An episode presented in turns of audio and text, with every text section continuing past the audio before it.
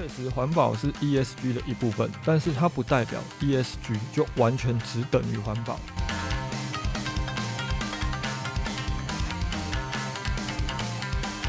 它可能会让很多的中小企业觉得说，哇，要布局 ESG，光是写报告书就这么困难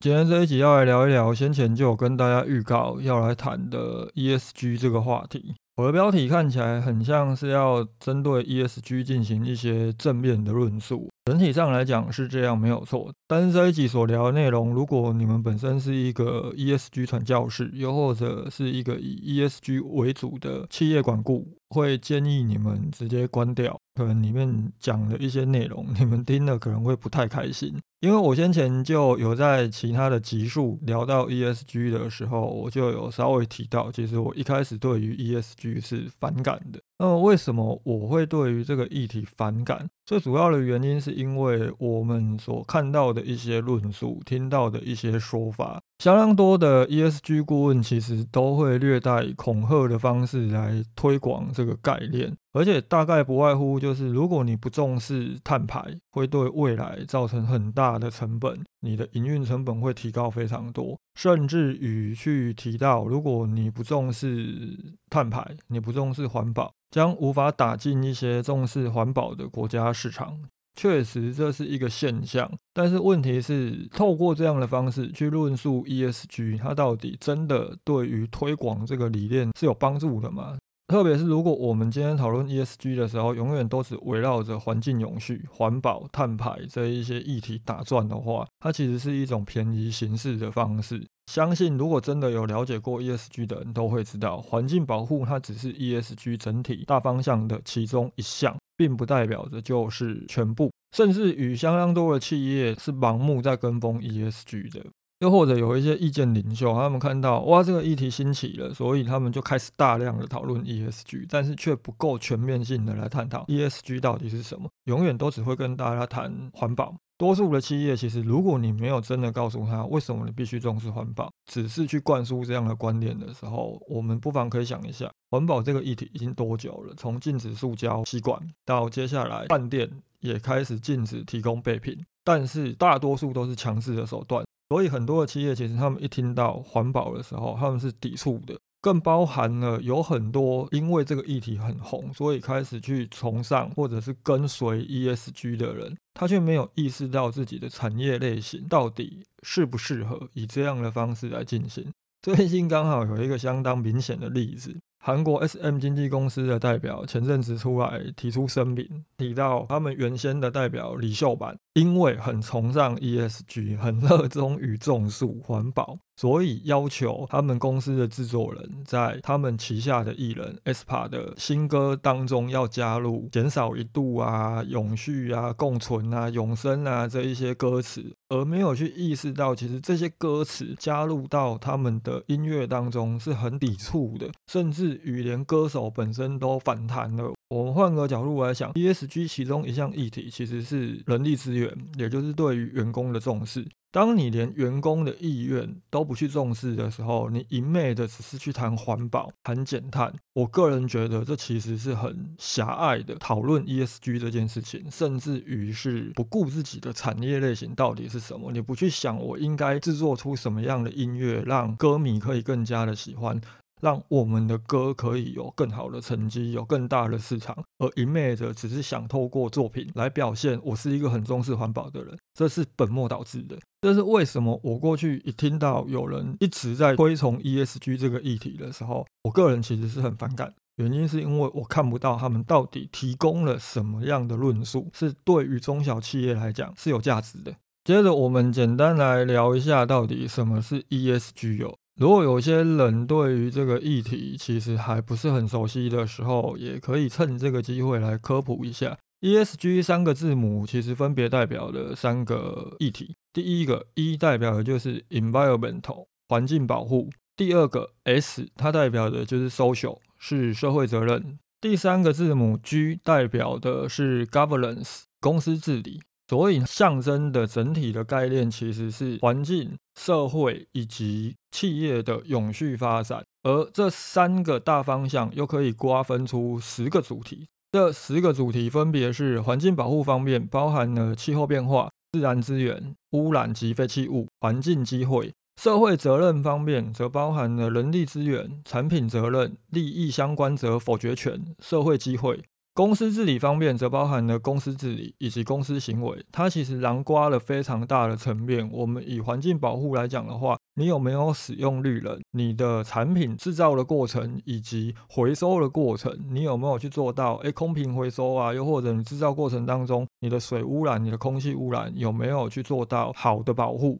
而社会责任方面，利益相关者否决权，它也包含了你们对于供应商有没有提供好的采购方案？又或者，当你们提出了采购策略，就很像先前有公司一纸声明就决定要把票期拉长，那么你们的供应商有没有否决的一个权利？这其实都是 ESG 整体大方向会去重视的。所以环保代表着 ESG 嘛？确实，环保是 ESG 的一部分，但是它不代表 ESG 就完全只等于环保。如果你们只着眼在环保的方向，其实是很偏颇的去判定这整体的概念到底是什么。而前面提到的这十个主题，又可以区分出三十七项指标。这三十七项指标，我在这边就不多谈了。有兴趣的你们可以去 Google 一下，因为 我把这个东西拿来讲，我觉得太水了。而且这三十七项指标其实不是绝对，因为有很多不一样的论述，他们所提出的细项指标都不一样，可能有些只有二十几项，有些有三十几项。所以大致上你们就掌握我们前面提到的这三个大主题以及十个次主题，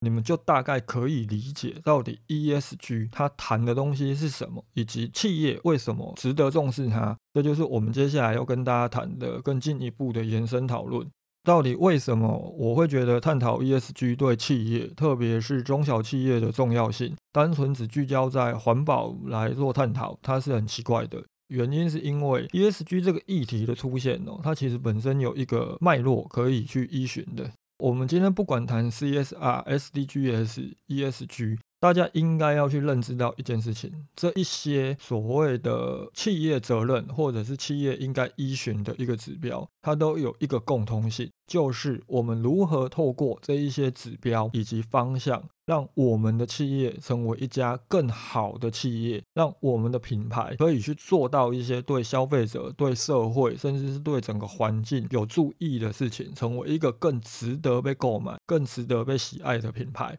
特别是如果我们今天在讨论 ESG，好，我们就单纯聚焦在环境保护这件事情来谈。我们减少废弃物的产生，不要让消费者过度消费，它是一种好的概念。但是问题来了，环境保护或者是整体市场对于环保，它本身在判定上面其实就存在很大的矛盾，甚至你可以说它是双标。综合上面提到的很多的论述哦，其实大家就可以发现到，为什么今天明明 ESG 有很多的媒体啊，很多的专家都在讨论了，天下商周跟远见，甚至于他们还开设所谓的 ESG 专区，每天不断的产出很多的内容，访问很多所谓的 ESG 企业。但是对很多的中小企业来讲，甚至传统产业来讲，他们是无感的。原因就是因为这整个议题其实在市场上它是很乱的，有一些看到的人他自己都不知道应该接收哪些东西，又或者哪些东西是对的。他们可能光是今天看到了跟明天看到的又互打、互相矛盾的。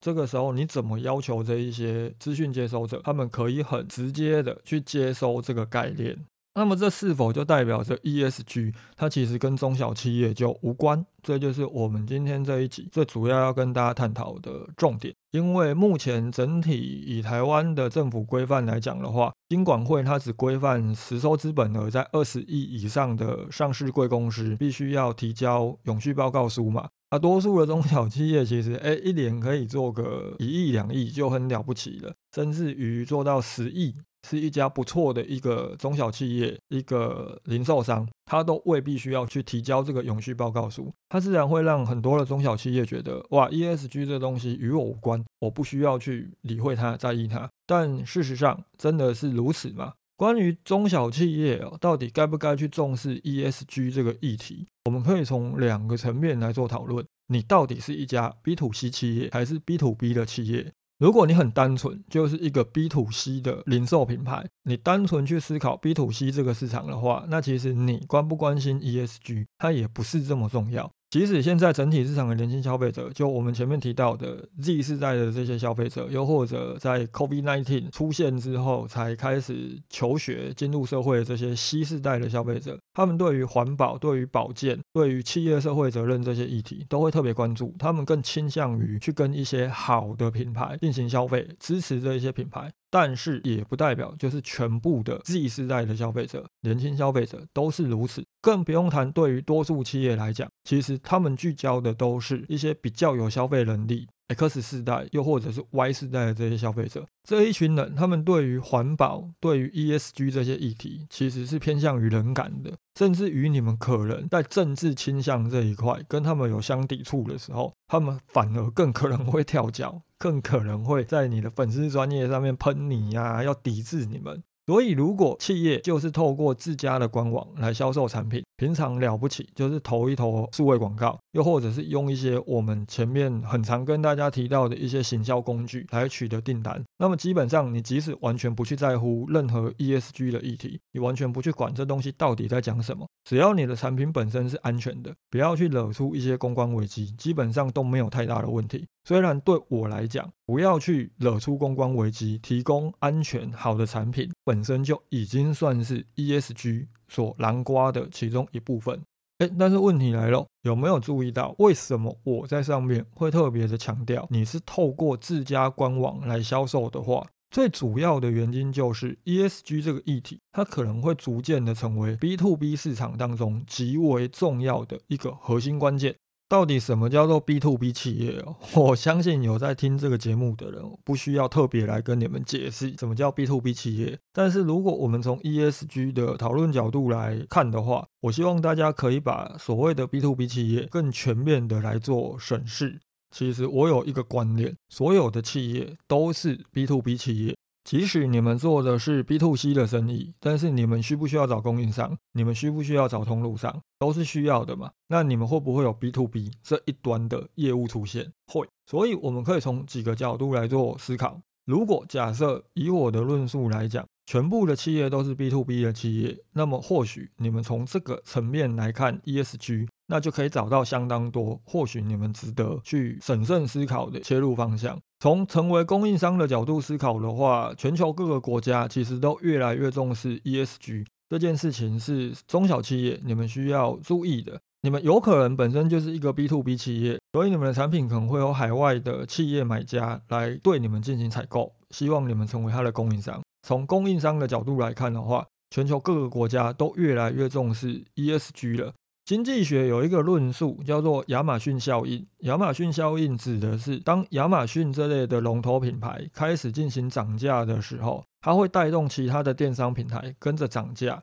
会对整体的市场起到相当大的影响。而在 ESG 的论述当中，又多了一个新的名词，叫做新亚马逊效应。什么叫新亚马逊效应？指的就是亚马逊这类的龙头平台，它一定会被盯上。他们一定要去重视所谓的环境永续，去重视 ESG 这个议题。所以以亚马逊来讲，它目前已经规范他们所有的供应商，他们所使用的器材啊，他们所使用的公司内部的所有的物品，供应商都必须要有 ESG 的相关作为。今天即使你不是一个 B to B 的企业，没有成为亚马逊这样公司的代理商，你总是需要跟外国的公司进行合作嘛。包含了现在很多的人都在谈跨境，跨境如果你不是直接到当地去找代理商、经销商，又或者直接到当地落地去销售的话，寻求像亚马逊这样的电商平台上架商品，把商品卖给全世界的消费者，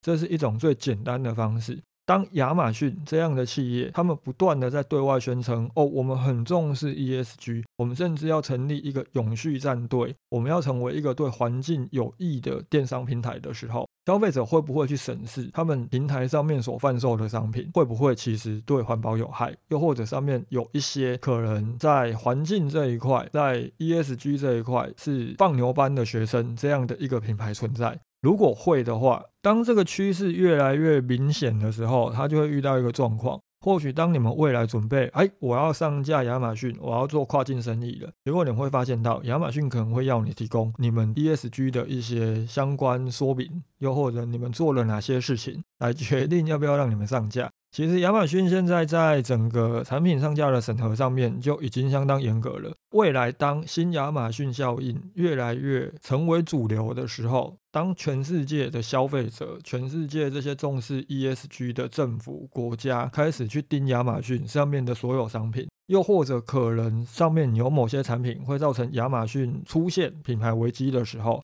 那么或许你不去重视 ESG，你即使是一个 B to C 厂商，你要跨境要上架平台贩售的时候，你可能前路是很艰苦的。基本上 B to B 企业在跟国外的厂商合作的时候，必须要重视 ESG，已经是一个趋势了。那么你是一个 B to C 的企业，当你想做跨境的时候，你可能要稍微关注一下这相关的趋势。听起来好像很强制，看听起来好像很不合理。但是套一句，我朋友先前我们在讨论 ESG 的时候，他讲了一句话：你可以不去重视环保，但是当你今天想要赚外国人的钱的时候，他要求你要做，你还是必须得做。这就是一个目前的现况。OK，那么你也可以说，我不是 B to B 企业，我不会成为任何国外企业的供应商。我也不是想要去做跨境的，我觉得我在台湾好好做，我就能够活得很滋润了，所以我也不会将商品上架到任何的国际电商平台，又或者是国外的电商平台。那换个角度来想，你企业营运需不需要跟银行贷款？企业跟银行融资，它算不算也是一种 B to B 的业务？当你今天需要增加设备，你需要一些营运资金去帮助你，可以进货，可以去做更多的行销，你需要银行贷款的时候，目前有越来越多的银行其实对于 ESG 这一块它是重视的哦，他们甚至已经表明了，当你未来想跟我们贷款的时候，你也必须可能对于 ESG 有一些作为。有些银行也已经在贷款的申请表上面增加了一些 ESG 的栏位，来询问企业：诶，你们是不是有去针对 ESG 这个议题有去做布局？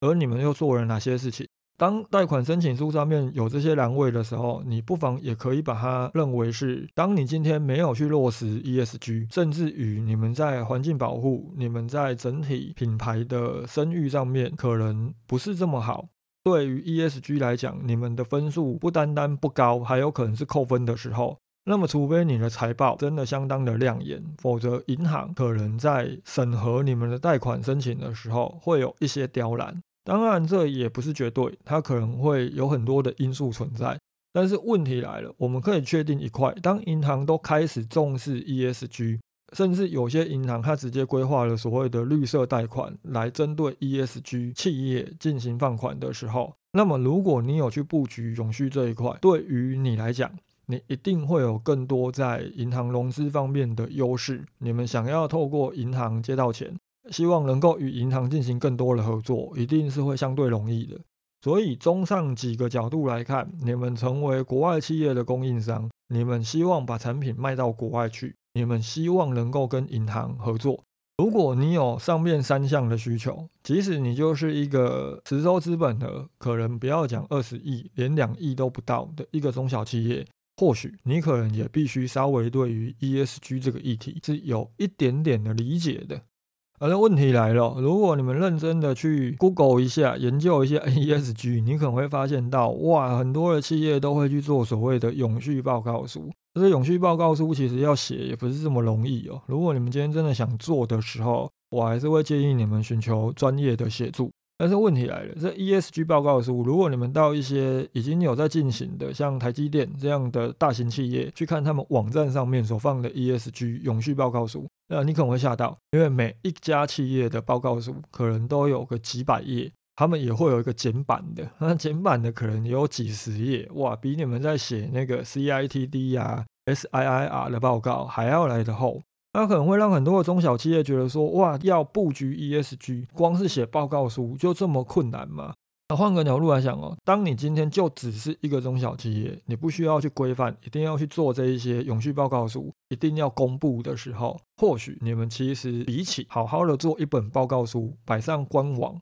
而且可能没有什么人会去看，你们更应该懂得如何去布局其中的一些层面，并且懂得去说好一个故事来跟你们的消费者沟通，让你们的消费者知道你们是一个还不错的品牌。那么对我来讲，中小企业应该要怎么去落实跟布局 ESG？你们可以从我们前面提到的环境永续，也就是环保、社会永续、社会责任这方面。又或者企业永续、内部的发展这三个角度去切入，我相信任何一家企业都可以去思考，从这三个大方向有什么样的小环节是自己可以开始做的。如同我们前面提到，ESG，如果我们以整体脉络来讲的话，它分别就是从 CSR 到 SDGs 到 ESG。那 ESG 它不应该会是一个很复杂的报告书，又或者是一堆的数据。对于多数的中小企业来讲，你们应该是要透过 ESG 的这整个框架，他们所提供的方向去思考如何让自己变得更好，并且更重要的是，你们如何让消费者知道，我其实对于某些议题是重视的，让消费者认知到你是一个很好的品牌，你是一个值得他们支持，甚至是推荐给朋友的品牌。在我的观念当中，这其实对于中小企业来说更加的重要。比起你们去做一本看起来很厉害、那充满了数据、充满了各种你们实际的监测啊，你们落实的哪些事情，几百页、几十页的一本永续报告书放到官网上面公开，没有人看，还要来的重要很多。针对 ESG，我们真的只能探讨环保吗？或许对于中小企业来讲，ESG 是你们可以尝试着去找到一些目前或许就能做到，并且逐渐的慢慢增加你们投入广度以及深度，值得好好研究的一个议题了。因为未来 ESG 绝对会越来越风行，它已经是一个必然的趋势了。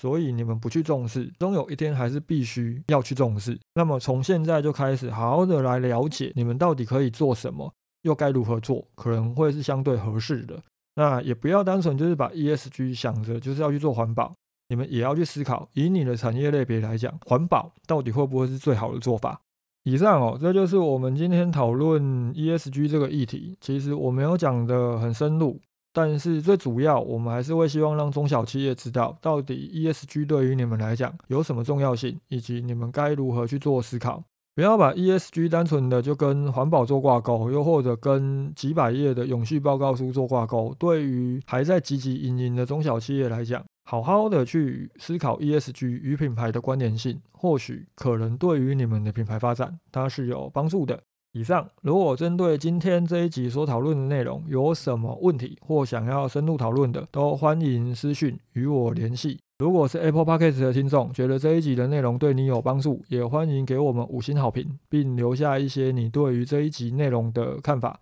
以上，感谢大家的收听，拜。